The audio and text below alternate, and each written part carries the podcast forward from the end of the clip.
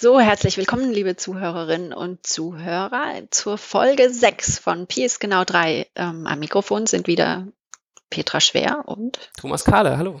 Hallo Thomas. Hallo Peter. Worum geht's denn heute? Ähm, heute geht's äh, um Kreide. Und nicht nur Kreide, sondern auch äh, Vorträge mit Kreide an der Tafel. Und ich wollte da mal anfangen mit einer kleinen Anekdote, die ich jetzt erstmal erzähle.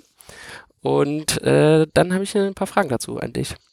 Und zwar 1931 hat Einstein, äh, der ist ja bekannt, denke ich mal, äh, da, also 1931 war Einstein schon ziemlich berühmt, hat er einen Vortrag gemacht in Oxford ähm, und hat dabei auch so eine Tafel verwendet, da ging es irgendwie um Kosmologie, da irgendwas ausgerechnet, irgendeine Konstante, so genau, ich habe zwar mal Physik studiert, aber so genau kenne ich mich jetzt auch nicht mehr aus. Also hat jedenfalls irgendeine kosmologische Berechnung gemacht, hat er einen Vortrag gehalten an der Uni da und dann haben die hinterher seine Tafel irgendwie konserviert.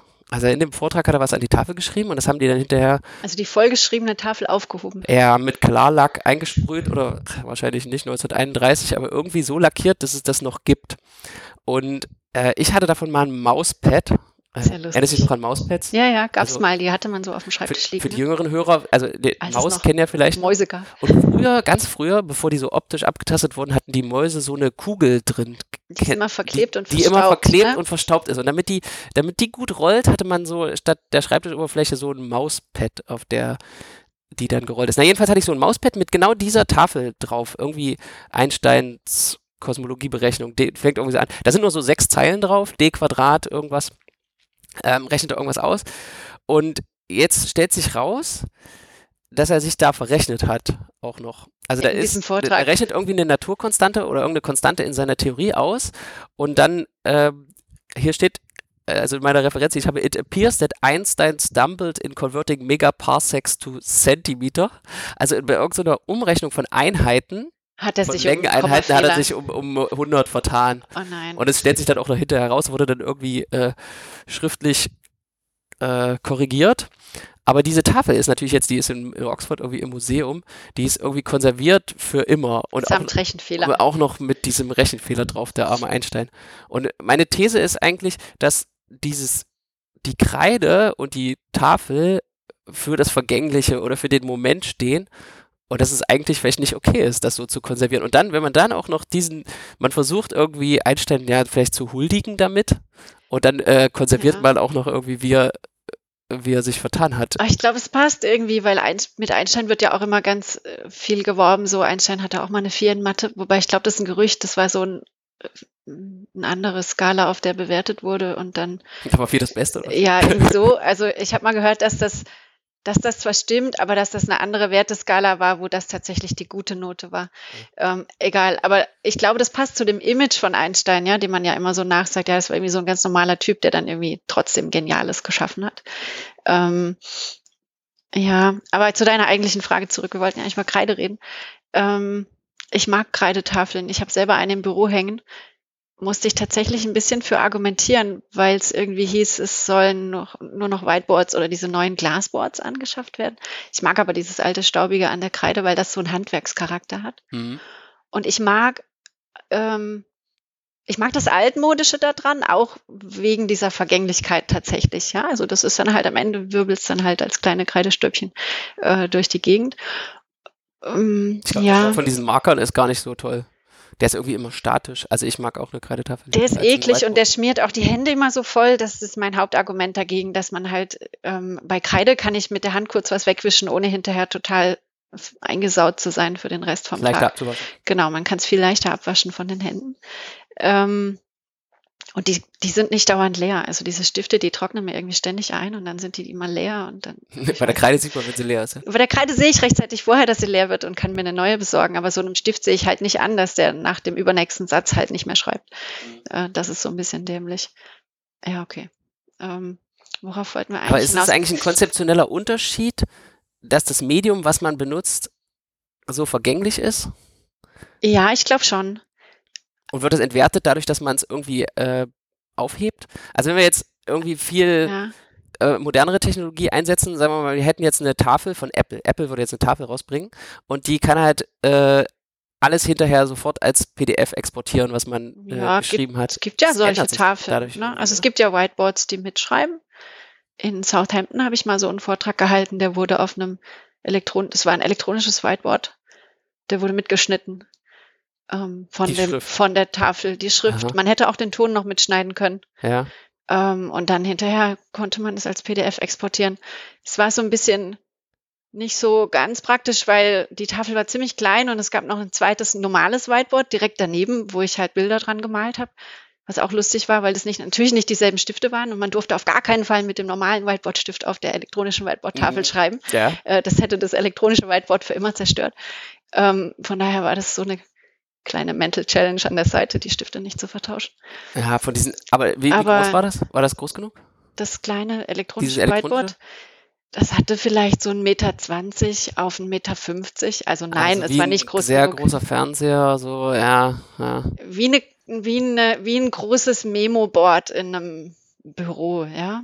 Oder so, so eine riesen Pinnwand quasi. Also war dadurch, dass die Leute dass die Leute das hinterher als PDF haben konnten, war aber schon die, das Erlebnis für die Leute, die dann wirklich da waren, schon reduziert oder eingeschränkt.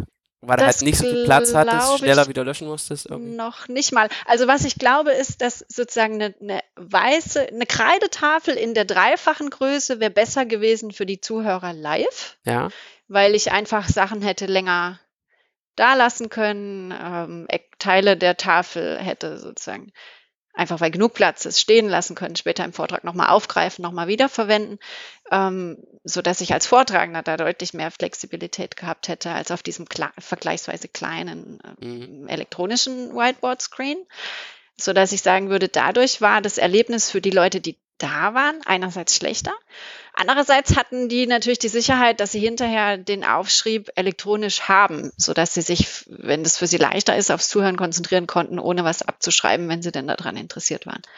Wobei das finde ich eh immer nachrangig, weil du kannst ja auch immer den Vortragenden fragen, ob er dir das gibt oder eine Referenz nennt oder dir ja. Notizen kopiert oder so. Ja, ich würde halt immer sagen, es gibt da zwei, sind schon zwei unterschiedliche Kanäle, ja, den echten Vortrag zu hören und eine Aufzeichnung ist eine Sache und dann was Schriftliches zu dem gleichen Thema auch zu haben, das kann ja manchmal ganz unterschiedlich sein. Ja, ich glaube, das, da steckt irgendwie, dass man den Vortrag aufzeichnet oder die, die Anschrift von dem Vortrag haben will, da steckt irgendwie dahinter diese Beobachtung, dass das aufgeschriebene Paper dass irgendwie ganz anderen Charakter ist. hat, anders strukturiert ist als der Vortrag und dass der Vortrag äh, wichtiger und verständlicher ist. Das auf jeden Fall, da würde ich dir sofort zustimmen. Also so ein Vortrag ist zumindest, nee, nicht wichtiger, aber leichter zugänglich und ja. zumindest die in kürzerer Zeit ermöglicht es ein Vortrag einem die Kernideen oder die wichtigen Punkte ähm, schnell zu erfassen, was man in der Knappheit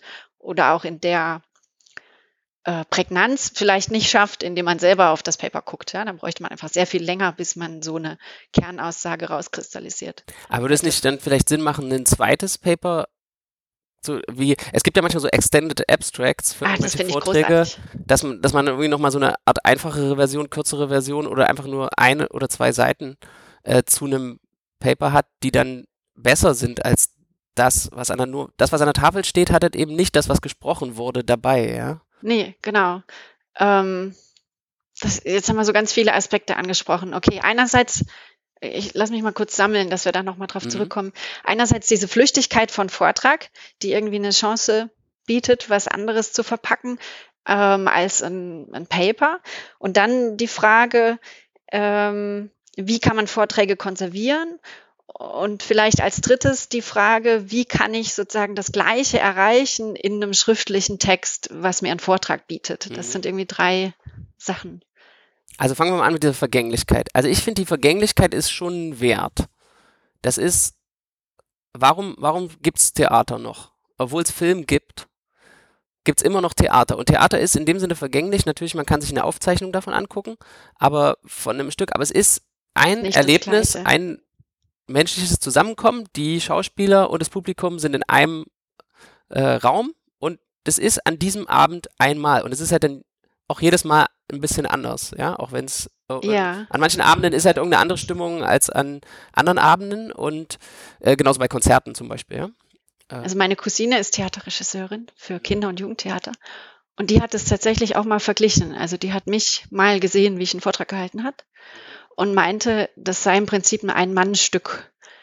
Ähm, man müsste genau wie im Theater irgendwie sozusagen die, den Raum lesen, hat sie gemeint. Einerseits äh, geografisch, also sagen, wie ist das aufgebaut, wo steht die Tafel, kann jeder alles sehen ähm, oder auch nicht. Und dann aber auch stimmungsmäßig. Ja, also man muss irgendwie schaffen, die Zuhörer mitzunehmen und sozusagen auch beim Thema zu halten über eine bestimmte Zeit. Ja, und im Theater fällt einem das manchmal ganz auf, ganz krass auf, also mir zumindest, insbesondere bei einem Handstücken, äh, ob die Schauspieler das tatsächlich schaffen, diese Spannung zu halten oder ob die dich verlieren zwischendurch, dass du mal mhm. fünf Minuten an was anderes denkst, mit den Gedanken so abschweifst, ihm nicht mehr, ihm oder ihr nicht mehr zuhörst und dann erst später wieder in das Stück einsteigst. Und ich glaube, das hat was. Und das schafft man, glaube ich, nicht ähm, über ein Video. Ja, das ist zu eindimensional. Irgendwie auch, dass es in einem, dass es immer in so einem Viereck ist. Zu plan auch. Hast, genau, hast du das auch, in so einem kleinen Quadrat. Hast du das auch, dass selbst wenn es ein großer Bildschirm ist, irgendwie fühlt sich das, wenn man ein Video guckt, immer eingeengt an. Ja. Also es ist halt so, es ist halt irgendwie in so einem Viereck drin und man sieht noch, noch was anderes. Ist halt also halt auch zu klein, ne? Also der Sprecher, wenn der vor dir steht, der hat halt Mann, Frau Größe, ja? ja. Das ist halt eine Person in Echtgröße. Ja. Und wenn aber dieselbe Person äh, schon im Zoom-Fenster auf dem Bildschirm ist, ist der Kopf halt irgendwie nur noch ein Drittel so groß. Und es ist halt nicht mehr, es passt nicht mehr von den Größenverhältnissen. Und dann weiß ich nicht, ob das Gehirn dann sozusagen diese Widersprüchlichkeit noch mit ausbalancieren muss. Ja. Und das rausfiltern muss, um den Vortrag, um sich auf den Inhalt des Vortrags wieder konzentrieren zu können. Ja, so ja also es ist auf jeden Fall ein ganz anderes Erlebnis. Also ein viel weniger direktes Erlebnis, glaube ich. Also ich denke, in dieser Vergänglichkeit steckt irgendwie ein Wert. Das verändert das und das er ermöglicht auch eine Leichtigkeit. Ich finde, ich finde eine Art Aufzeichnung äh, löscht auch eine Leichtigkeit, die dabei, naja, vielleicht ist es auch nicht leicht, einen Vortrag nee, zu halten oder ein Theaterstück, aber. Das ist auch nicht leicht, aber es ist was anderes. Das habe ich neulich auch gehört als Vergleich zwischen äh, Podcast und Radio dass viele Radiomoderatoren, die, die jetzt auch Podcasts machen, sozusagen Schwierigkeiten haben, weil ähm, eben diese Vergänglichkeit nicht mehr gegeben ist. Es gibt fürs Radio diesen Ausspruch anscheinend, das versendet sich.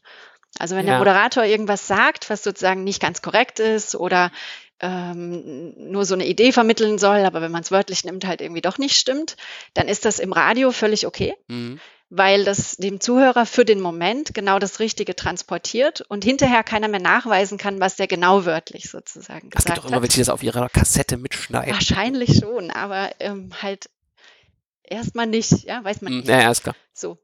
Ähm, erstmal ist es gesagt und dann weg. Und was halt bleibt, ist sozusagen der Eindruck, der entstanden ist beim Zuhörer. Und das glaube ich bei einem Vortrag, der jetzt nicht mit aufgezeichnet wird, auch so. Mhm. Während jetzt ein Podcast oder halt ein per Video aufgezeichneter Vortrag, den kann ich mir halt zehnmal angucken mhm. oder anhören. Und dann kann ich halt auch sozusagen jeden Satz Wort für Wort auseinandernehmen und gucken, was. Ähm ja, vielleicht sollte es so eine gesellschaftliche Konvention geben, das nicht zu tun. Obwohl Theaterkritiker gibt es auch, die äh, dann am nächsten Tag in der Zeitung schreiben, hier, der und der und die und die waren wieder furchtbar. Ja, ja. So, was waren noch deine anderen beiden Punkte? Also Vergänglichkeit hatten wir. Genau, wie kann man einen Vortrag konservieren oder soll man das überhaupt? Ja. Das war der zweite. Und das dritte ist, gibt es irgendwie einen schriftlichen Ersatz für das, was Vorträge leisten?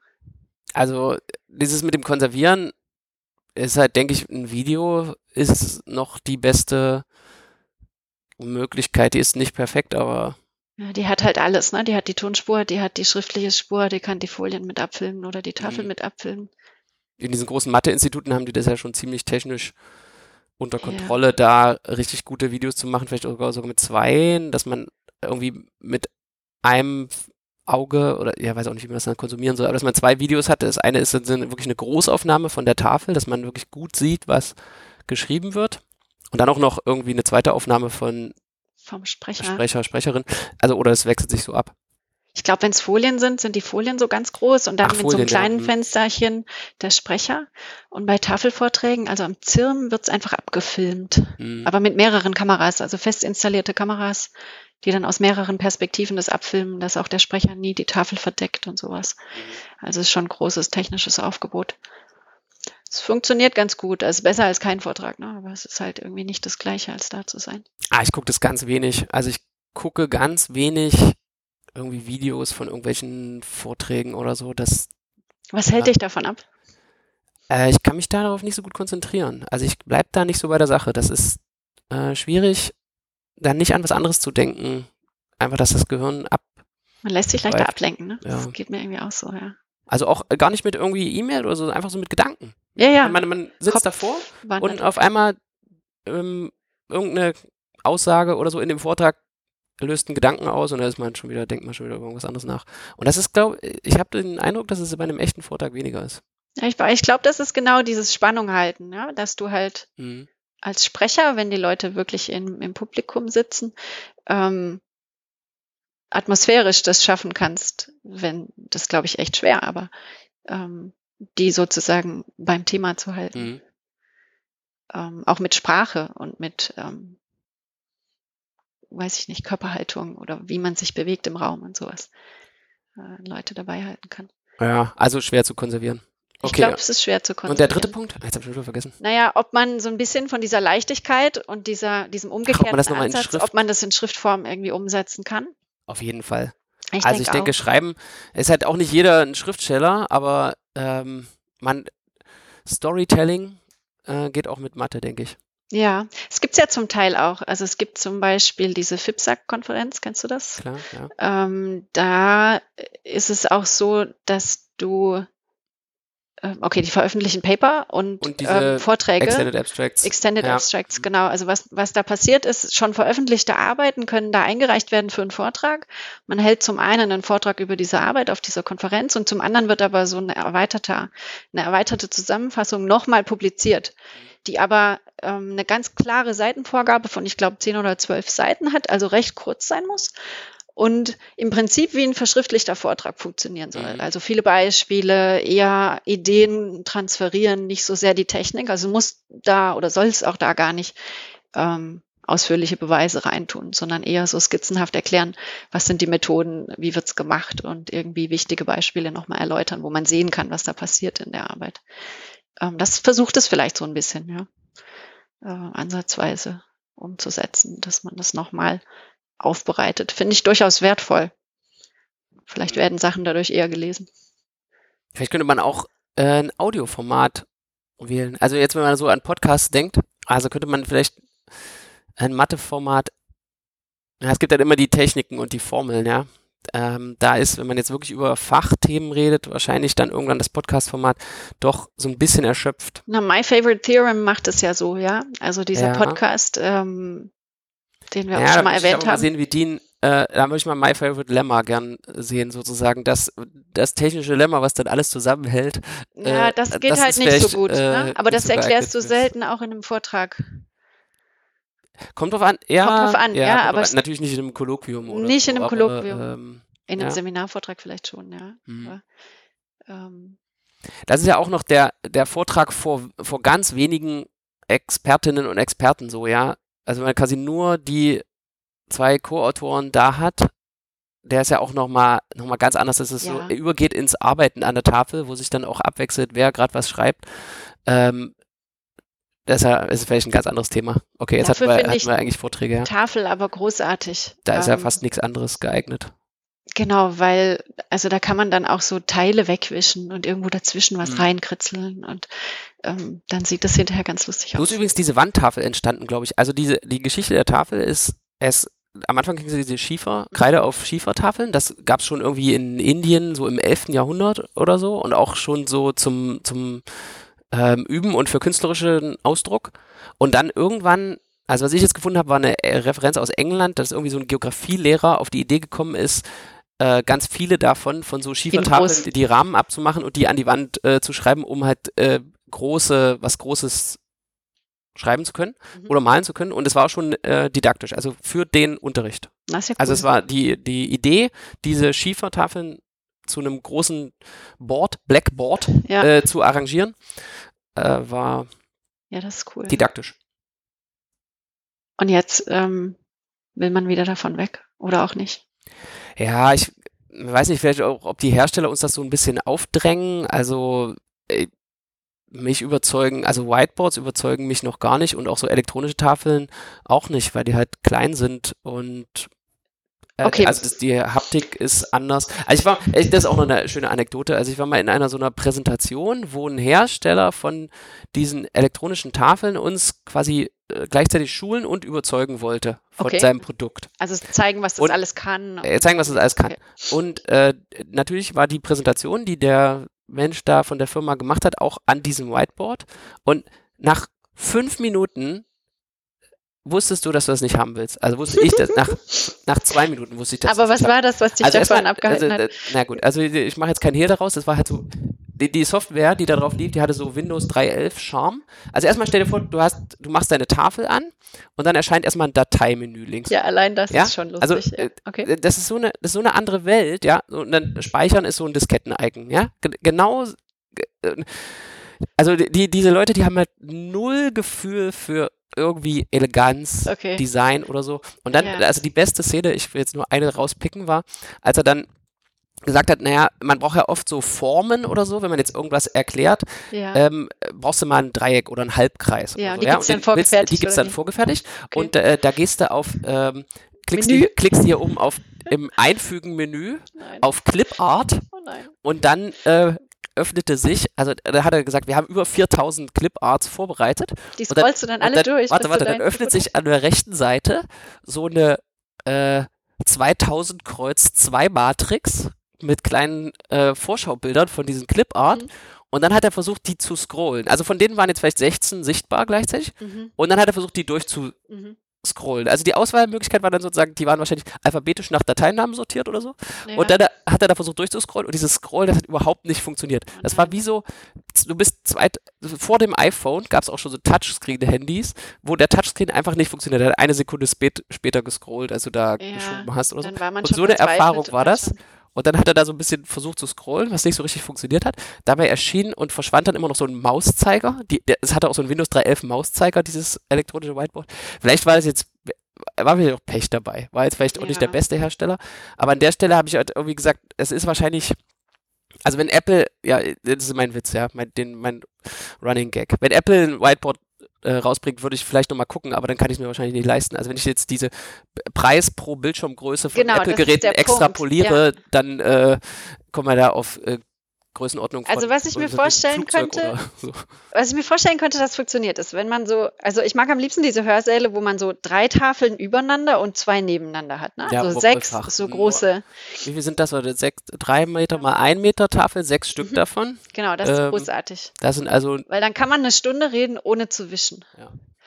Das ist, dann hat man alle Vorteile von Tafel. Da kannst du hinten Bilder verstecken, die du vorbereitest, rausziehst, wenn, Mhm. wenn du sie brauchst und alles wieder benutzen, was du vorher schon mal angeschrieben hast, weil du es später nochmal brauchst, ist es halt noch da links oben. Ähm, wenn man das noch mit dem Zusatzfeature elektronisches Board ausstatten könnte, Mhm. kann es kein Mensch bezahlen. Aber das wäre wahrscheinlich super, weil dann könntest du auch Videos einblenden, äh, hinterher ein PDF exportieren und ich weiß nicht was machen, ja.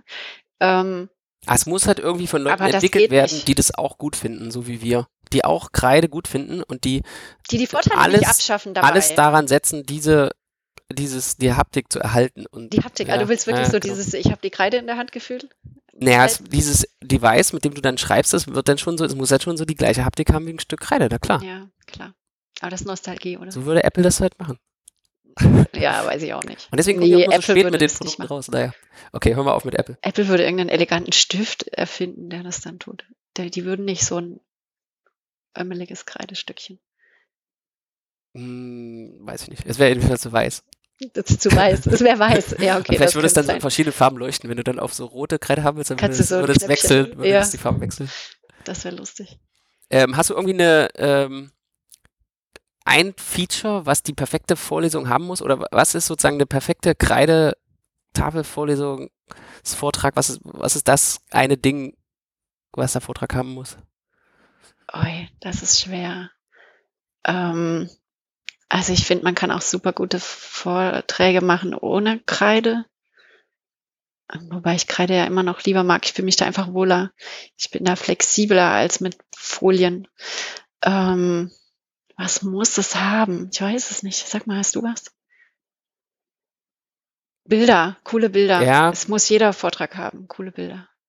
Ähm, Es liegt aber auch daran, dass ich Geometrie mache und ich das für total verwerflich finde, einen Geometrievortrag zu halten, ohne ein einziges Bild zu malen. Hm. Ähm, ja, ich mache einfach. Ich, ich geb, ja, ich sag ja, ich gebe mehr, zu, Definition, gibt, mehr Definitionen als genau, Sätze. es gibt vielleicht Gebiete, wo das nicht so einfach geht. Ähm, Also wenn die. Ta die Tafel muss sauber sein, das fällt mir jetzt gerade ein. Also wenn, diese, wenn man so Es diese, darf grüne, diese grüne Tafel, oh, weißt du, was ich nicht mag, wenn die Leute diese. Kreidestücken durchbrechen. Ähm, und, fallen lassen. Durchbrechen ist okay, aber wenn die die so an der Tafel abdrücken und dann einfach den Rest so auf den Boden plumpsen, Und dann noch das ist, ja, nee, das geht nicht. und am Ende so Flecken. Ähm, ja, man muss am Anfang einmal nass gewischt haben, finde ich, dass das sauber ist. Ja. Wenn, wenn das schon so schmierig anfängt und man noch die Wörter vom Vortrag vorher lesen kann, so zur Hm. Hälfte und dann Hm. sich das mischt, das geht auch nicht. Aber das sind ja eher so technische Sachen. Was ist deine Lieblingskreide? Jetzt kommt Oh, die von dir, diese japanische. die japanische ist gut. Da Ja, gibt es ja diese japanische Hagoromo-Kreide. Diese oder so gejazzt im Internet. Aber ich finde eigentlich an der Uni haben wir Rahmquist. Äh, das ist eine schwedische Die ist auch Kreide, die ist auch ziemlich gut. Ich finde die fast, gut. fast besser als Hagoromo. Hab mir jetzt auch Hagoromo bestellt, aber. Nee, die, die ist auch gut. Wa- Was ich gar nicht mag, sind diese dicken, die so bröseln und stauben. Ja, Ähm, Schulkreide nennen wir die immer. Die ist grauenvoll. Die, ja, die ist viel zu schnell leer und schreibt viel zu dick. Und wenn du da in einem kleinen Seminarraum bist, du kannst auch keine kleinen Buchstaben schreiben, wenn man die nicht mehr lesen kann. Schulkreide in Kombination mit Schultafel. Das kann ja auch für die Hörerinnen und Hörer noch ein bisschen Aber die Beschichtung der Tafel macht auch einen großen Unterschied. wie alt die ist, ja. Hm. Ja. Nach einer Weile. Ganz am Anfang ja, kann man nicht schreiben, weil die noch zu glatt ist. Mhm. Da, da haftet die Kreide nicht richtig. Erst wenn die paar Mal gewischt ist. Und dann irgendwann geht's gar nicht mehr. Dann geht's auch wieder nicht mehr. Mhm. Ja, weiß auch nicht. So ein bisschen, ja. Also Konzept, ja, weiß auch nicht. Alte Tafeln ist auch schlecht. Da habe ich noch eine Kulturreferenz. Weißt du, womit äh, fast jede Simpsons-Folge anfängt?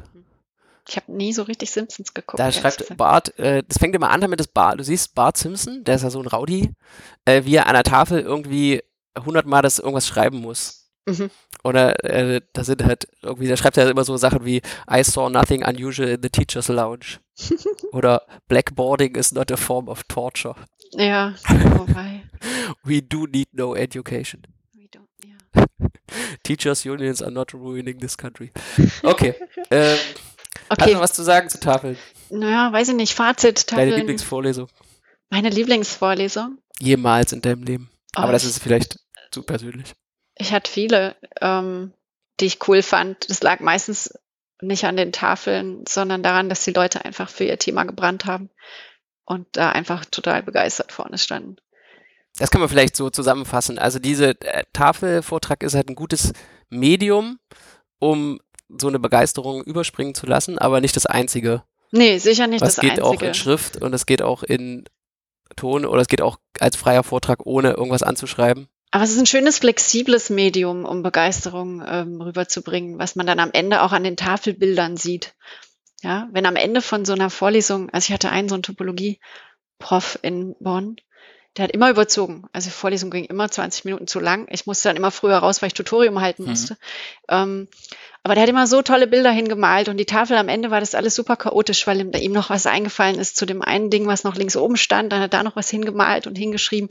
Ähm, das war am Ende kein didaktisch aufbereitetes, sauberes Tafelbild mehr, aber du konntest einfach sehen, wie begeistert der von der Sache war.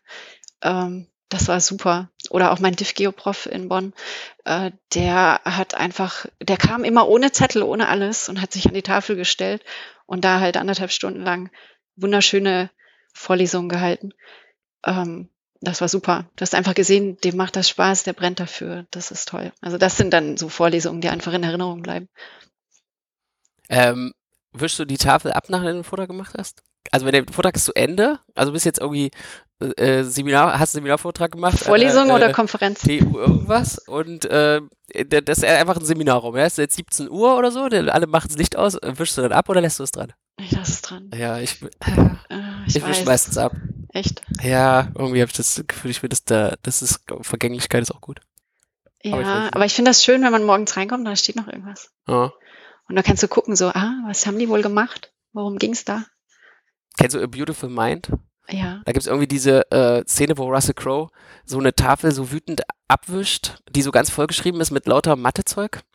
und äh, dann rausrennt, irgendwie wütend, weil ich weiß nicht mehr genau, was das mit der Handlung zu tun hat.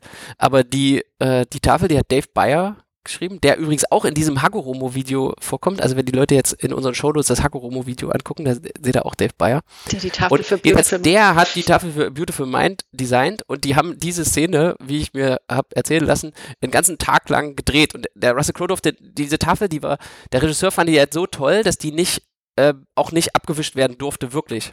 Das heißt, die haben da sozusagen diese 20 Takes jedes Mal irgendwie gemacht, um diese richtige Stimmung für dieses wütend rausrennen zu kriegen, aber ohne die Tafel wirklich abzuwischen. Aber wie hat er das dann gemacht? Also es gab quasi nur einen Take also die haben halt den ganzen Tag lang geprobt, diese Szene, ohne die Tafel wirklich abzuwischen. Mit einer anderen Mit Tafel. einer anderen oder, oder irgendwie, ja, genau. Oder in der Luft davor und, Aber diese Tafel ist im Laufe dieses Tages wohl immer mystischer geworden und dann äh, irgendwie abends war dann sozusagen, okay, jetzt machen wir den Take und Russell Crowe hat wohl fünfmal gefragt, darf ich dich jetzt wirklich abwischen?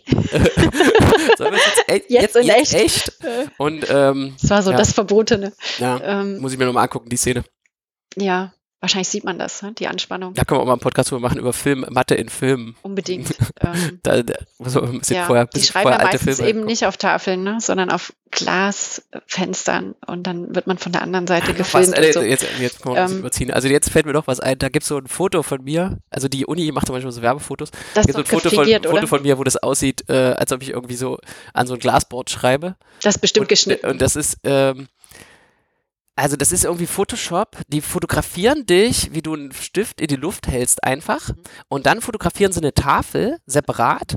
Und dann spiegeln die das und bauen es so zusammen, als ob die dich durch ein Glasboard fotografieren. Ähm, ja, das ist, äh, hätte ich mir das fast nur gedacht. Photoshop. Aber bei Be- Beautiful Mind ist es nicht Photoshop. Da äh, hat er echt die Fenster vorgeschrieben. Angeblich hat Dave Bayer dann auch hinterher so E-Mails bekommen von irgendwelchen Innenarchitekten aus Japan, die ihm einen Haufen Geld dafür geboten haben, dass er irgendwie so ein Fenster von irgendwelchen Häusern Designt. vollschreibt, die dann für immer so Beautiful Mind-artige, die dann immer so matt dran haben. Aber das hat er, glaube ich, nicht gemacht. Äh, Das wäre ja auch lustig. Also so quasi ähm, wie Tapetendesign nur für Glasscheiben. Aber halt, Halt von, mit dem, von, von dem originalen Mathematiker, der auch das für Beautiful Mind gemacht Ja, hat. Das war, glaube ich, der einer von den Verkaufsaspekten für die reichen japanischen Kunden. Das stimmt. Ja, okay. In, in Heidelberg, in, So, im Matheinstitut an der Uni, da sind die Glasscheiben von den Seminarräumen äh, mit so ähm, Wallpaper-Mustern, also so mathematischen Paketierungen beklebt. Ja. Das ist eigentlich auch ganz schön. ja. Hat aber jetzt nichts mit Tafeln zu tun. Ist mir nur gerade eingefallen. Okay, also ich glaube, Tafeln überholen sich nicht so schnell. Dafür macht es einfach zu viel Spaß. Nee, wir halten die Tafeln hoch. Also, Nicht Bildlich wirklich. gesprochen. Ja, genau. okay, Super. haben wir's. Dann war's für Dann heute. äh, bis bald. Ciao. Ciao.